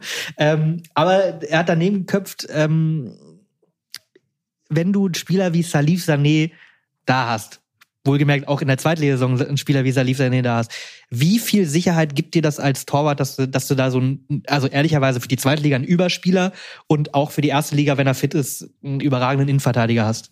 Ja, das war enorm wichtig. Ich glaube, jeder lange Ball, der in der Bundesliga und in der zweiten Liga auf den Gegenspieler von Salif kam und Salif war im Kopfballduell, glaube ich, Salif alle Bälle gewonnen. 99,9 Richtig, außer wahrscheinlich ja. dieses Kopfballduell gegen Ähm, André Hahn. Und genauso auch bei Freistößen oder Eckbällen aus dem Halbfeld oder sonst was. Das war immer unser freier Mann, der immer, immer zu allem ähm, hochgegangen ist und alles geklärt hat sozusagen. Ähm, ja, das war, hat mir natürlich auch gewisse Sicherheit gegeben. Muss ich auch sagen, wenn ich immer gesehen habe, entweder ich gehe zur Flanke Mhm. oder Ecke oder Salif kriegt den Ball. Ihr seid beide, glaube ich, auch gleich groß. Richtig, also bei Salif schaut es ein bisschen größer aus, weil er ein bisschen schlanker ist oder schmaler ist. Ähm, habe ich immer gedacht, Salif macht das. Also das, das ist das, bevor ich da irgendwie dann angerempelt werde Mhm. oder sonst was, ist zu unsicher. Und da war Salif echt eine Bombe. Ja, jetzt leider auf Schalke viel, Sehr wieder, auch verletzt, wieder ja. viele Zu viel verletzt, ja, leider Gottes. Naja. 82. Minute habt ihr das Ding dann äh, quasi entschieden. Entschieden. Genau, Ja. Flanke, äh Quatsch, nicht Flanke, Freistoß von Felix Klaus. Der hat es direkt versucht. Äh, Christian Martini hat nicht seinen besten Tag gehabt. Der lässt ihn einfach nur klatschen. Ist ja eigentlich so in die Mitte nach vorne Mhm. klatschen ist das Schlimmste, was du machen kannst Ja. als Torwart. Das weiß sogar ich. Ja. Und äh, aber der Einzige, der darauf spekuliert, ist Ilas Bebu und aus sieben Meter wirklich locker, locker eingeschickt. War dann für dich klar, ist klar, die Sache ist durch, da Ja. Passiert nichts mehr? Also so mit dem ganzen Verlauf und wie das Spiel lief und wir wirklich nichts zugelassen haben. Mit dem 2-0 war, hat man dann auch so ein bisschen gemerkt, der HSV war gebrochen und ich war mir dann auch sicher, dass wir uns das dann nicht mehr nehmen lassen. Und dann Stadion war voll, Fans waren da. Ausverkauft, Da hätte schon, wollte gerade 49.000. sagen, da hätte schon noch viel passieren müssen in den letzten Minuten, dass sich da was gedreht hätte. Ja, Eine Chance hatte der HSV dann tatsächlich noch. Äh, während die Fans schon, oh, wie ist das schön singen, ähm, musstest du nochmal fliegen nach so einem Kopfball von Papadopoulos. Richtig. Ähm, also auf jeden Fall geil für die Galerie, konnte sich nochmal ausleihen. Hattest du wenigstens mal eine, eine, Kann ich, eine ja- Sache kann ich ja jetzt sagen, ich wusste eigentlich, dass er vorbeigeht tatsächlich. weil dachte mir aber komm, Parade schadet auch nicht in der Statistik, den nimmst du noch. Ähm, war dann ein bisschen doof, die Jungs haben sich aufgeregt, auch sei ja auch, weil es nochmal Ecke gab. Sah aber geil aus. Genau, aber ist auch nichts mehr passiert, weil ich habe, glaube ich, da zwei Schritte gemacht und eigentlich total überhaupt nicht torwartmäßig abgedrückt oder sonst was, irgendwie nur noch an den Ball hin. Ähm, hab dann gesagt, komm Jungs, ist egal, ist eh nichts passiert und deswegen war das in Ordnung. Mhm. Wie gesagt, die Fans haben gesungen, oh, wie ist das schön. Das Spiel war dann auch relativ kurz danach vorbei. Vierter Spieltag, Hannover 96. Erster in der Bundesliga. Du hast mal danach gesagt, in, in dem Interview direkt danach, das ist eine riesen Momentaufnahme für uns. Eine riesen Moment. Du, also du sahst auch begeistert aus. Ich hab, mhm. Man kauft dir das ab. War es das, weil es einfach sowas unfassbar Besonderes ist, Tabellenführer zu sein? Oder war das tatsächlich mit mehr Weitblick nach vorne, um zu sagen, so, okay, wenn wir jetzt Erster sind hier nach, also wenn wir so gut starten, dann wird das mit dem Abstieg wahrscheinlich, müssen wir uns da keine großen Sorgen machen. Was war da mehr der Grund zur Freude? Ich glaube, es war beides. Ich glaube, dass es natürlich für jeden einzelnen Fußballer oder Sportler eben in dem Moment, gerade wo wir hergekommen sind aus der zweiten Liga, dann auf einmal in der Bundesliga-Tabelle, Videotext Freitagabend, nein, was weiß ich, irgendeine App, irgendeine App aufschlägst und dann steht da auf einmal Hannover 96 oben. Ähm, ich glaube, dass das schon schön ist und man hat, die Floskeln sind auch immer so, schneid dir den Zeitungsartikel aus und klebe ihn dir irgendwo hin. gefragt, hat richtig, das in der Kabine? Richtig, nein, hat man nicht, aber es ist einfach toll, also das zu erreichen und natürlich hat uns das dann auch, wenn man überlegt, wir sind die beste Mannschaft in Deutschland für ein paar Nächte oder für also, eine Nacht. Um das mal festzuhalten, ähm, Freitagabend war das Spiel 2030, geil, geile Kulisse, Hannover 96 gewinnt und bis Sonntag glaube, Nachmittag, normale Anstoßzeit, ja. äh, da hat Dortmund 5-0 gegen Köln gewonnen mhm. und euch verdrängt. Ihr ja. seid aber Zweiter geblieben. Es war Dortmund, Hannover 96, FC Bayern München. Ja. Ja, also wie schon gesagt, ich glaube, dass uns das natürlich äh, von dieser Sicherheit oder von dem, was wir gerade machen in der Bundesliga, einfach so viel äh, Glaube an den Klassenhalt gegeben hat, dass wir da auch hat man ja dann gesehen, im Verlauf der Saison, klar hat man da nochmal eine schlechte Phase und verliert ein paar Spiele, aber das gehört, ich glaube, die Spiele ich, danach habt ihr vier, vier Spiele nicht gewonnen, aber ja. seid äh, so richtig abgerutscht seid ihr in der Form nie. Genau, weil wir einen guten Start hatten, das hebt sie alles so ein bisschen wieder auf. Mhm.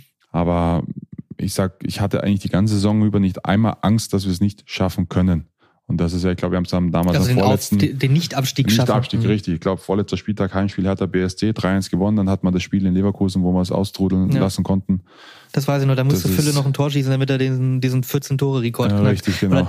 nonstop irgendwie jeden, aus jeder ja, Position immer aufs Tor Genau, genau. Und da gewinnen wir ja dann auch noch 1-0 mm, oder Nee, nee, ich glaube, ihr habt 3-2 verloren und, oder so, genau. und Lintermeiner ja, genau, war das erste genau, Spiel von genau, Lintermeiner genau. und Fülle. und, stimmt, und die stimmt. zwei Tore, die ihr geschossen habt, war, glaube ich, 92 und 94. Ja, irgendwie so. Stimmt, stimmt, stimmt, stimmt, stimmt, stimmt, ja. Nee. Aber bleiben wir beim HSV. Ihr, ihr habt Feiert man sowas? Ja. Also feiert man so ein Spiel am vierten Spieltag, ist jetzt noch relativ früh, mhm. geht man dann äh, als Mannschaft feiern? Ja, also ich weiß nicht mehr genau, was wir gemacht haben, aber ich definitiv nach der nach dem Spiel in der Kabine war schon High Life. Ähm, ich glaube sogar, ähm, jetzt vielleicht äh, heutzutage ein bisschen doof zu sagen, aber ich glaube, Herr Kind kam sogar mit Herrn Schröder nach unten. So. Das war so auch ein bewegender Moment. Ich glaube, der war einmal kurz in der zweiten Liga auch schon mal da. Aber wenn Herr Kind immer glücklich und zufrieden und sich ein paar Sprüche von einem Spieler anhören konnte, wo er nichts dagegen sagen konnte, was, äh, was das war, das war ihm ein, ein, ja, so, du, hast ja, du bist jetzt nicht mehr in der Karriere. Ja, ich sage ja, ich glaube, dass da bestimmt mal ein Spruch gefallen, wir müssen noch über die Champions League Prämie verhandeln oder irgendwie sowas. Ähm, solche Sprüche kamen da bestimmt, ähm, da bin ich mal relativ sicher. Oder ihn mal auch mal gefragt, wie man sich so fühlt als beste Mannschaft in Deutschland und so ein Zeug. Ähm, da kamen so Sprüche und das war auch eben unsere Art und auch meine Art als Kapitän, ähm, das immer so ein bisschen rüberzubringen, weil ich wollte auch immer, dass er weil er eine sehr wichtige Person in diesem Verein ist und in dieser Stadt ist, dass er da eben auch einen Teil hat und uns so ein bisschen Mhm. miterleben kann. Und deswegen, das war unsere Art und ich glaube, insgesamt hat ihm das damals auch immer ein bisschen auch gefallen. Auf jeden Fall war das eine sehr, sehr erfolgreiche Zeit. Ich habe, wenn ich das richtig gesehen habe, es war saisonübergreifend der siebte Heimsieg unter André Breitenreiter in Folge. Ich glaube sogar das achte Spiel irgendwie ohne Niederlage oder so. Ähm, und alle von diesen sieben Heimsiegen in Folge, alle ohne Gegentor. Lag das am tollen Trainer oder am guten Torwart? Natürlich am Torwart. nee, ich glaube schon, dass es auch im Torwart lag. Natürlich, ich glaube, wir hatten damals in der zweiten Liga sogar, ich habe die meisten Saisonspiele zu null in Folge mhm. irgendwie auch irgendwie einen Rekord aufgestellt. Gab es ein super Video mit irgendeiner weißen Weste. Irgendwie so. hast du für, über, für alles ein Video, kann ja, das sein? Nee, von Hannover 96 so, TV also. hat er sich da brillante Idee einfallen lassen wieder und da gab es dann YouTube, kannst du ja mal recherchieren, gab es ein super YouTube-Video. ähm, ja, äh, deswegen, ich glaube, dass ich da schon meinen Anteil dran habe, jetzt ohne da irgendwie ähm, in Selbst ähm, Arroganz ja, zu, ja. zu ich, ich darf dich loben. Aber ja, wollte gerade sagen, ähm, natürlich war es am Ende ein Mannschaftsding, auch mhm. inklusive Trainer, aber am Ende bin ich der, der ihn hält oder nicht hält. Und ähm, ja, deswegen hat mich das oder macht mich das, wenn ich das so höre, natürlich auch in gewisser Weise auch stolz. Mhm. Jetzt warst du ja mit RB Leipzig äh, im Pokalviertelfinale in Hannover. Da haben wir auch vorher äh, telefoniert. Das habt ihr 4-0 gewonnen um dann am Ende Pokalsieger zu, zu sein. Ähm, du warst auch da nicht im Kader, aber in der Stadt und auch bei der Mannschaft. Verfolgst du sonst Hannover 96 heutzutage in irgendeiner Art und Weise noch? Oder ist das, ist das mittlerweile nach drei Jahren in Leipzig so weit weg äh, von deiner Realität, dass du dir das nicht mehr anguckst? Ich muss ehrlich sagen, ich gucke die Ergebnisse noch an. Ähm, also mir einfach, aktiv. Ja, genau. Also ich gucke die Ergebnisse schon noch an. Ich schaue mir jetzt nicht jedes Spiel live 90 Minuten an. Ich muss auch sagen, so spielertechnisch ist es leider sehr mau geworden. Eigentlich gar nichts mehr, glaub, außer von, von damals ist Ron keiner so ein bisschen ja. noch. Also Ron wirklich so ein bisschen noch, weil wir so durch unsere Frauen, die haben einfach noch so ein bisschen mehr Kontakt sogar. Hast du, aber Ähm, also du hast Kontakt zu Ron, obwohl ihr nur in Anführungsstrichen ein Jahr miteinander. Ja, genau. Also ähm, unsere Frauen verstehen sich relativ gut, die haben öfters Kontakt. Ich jetzt mit Ron nicht so, Hm. aber dadurch ist natürlich noch so in gewisser Weise so Kontakt einfach vorhanden.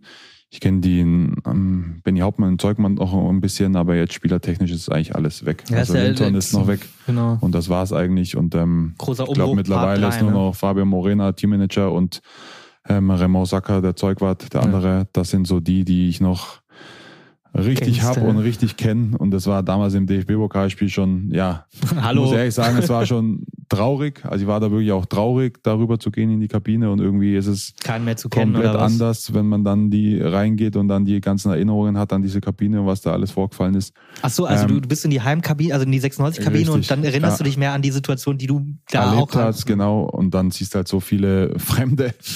Und das war schon, ja, auch sehr traurig dann, muss ich sagen. Das Mhm. hat schon, ja, hat mir persönlich so, hat mich einfach traurig gemacht. Mhm. Ich hoffe, das Gespräch hier mit, mit mir war nicht ganz so traurig. Nein, das ist, Charlie, ich danke dir, dass gut. du dir so viel Zeit genommen hast für mich Gerne, und äh, wünsche dir jetzt viel Erfolg im neuen Job. Es ist ja Dankeschön. eine neue Herausforderung, aber ich bin mir sicher, du wirst das vernünftig machen. danke. Und äh, nächsten, die ganzen äh, kommenden Nationaltorhüter bitte alle zu 96 verkaufen. Mach ich.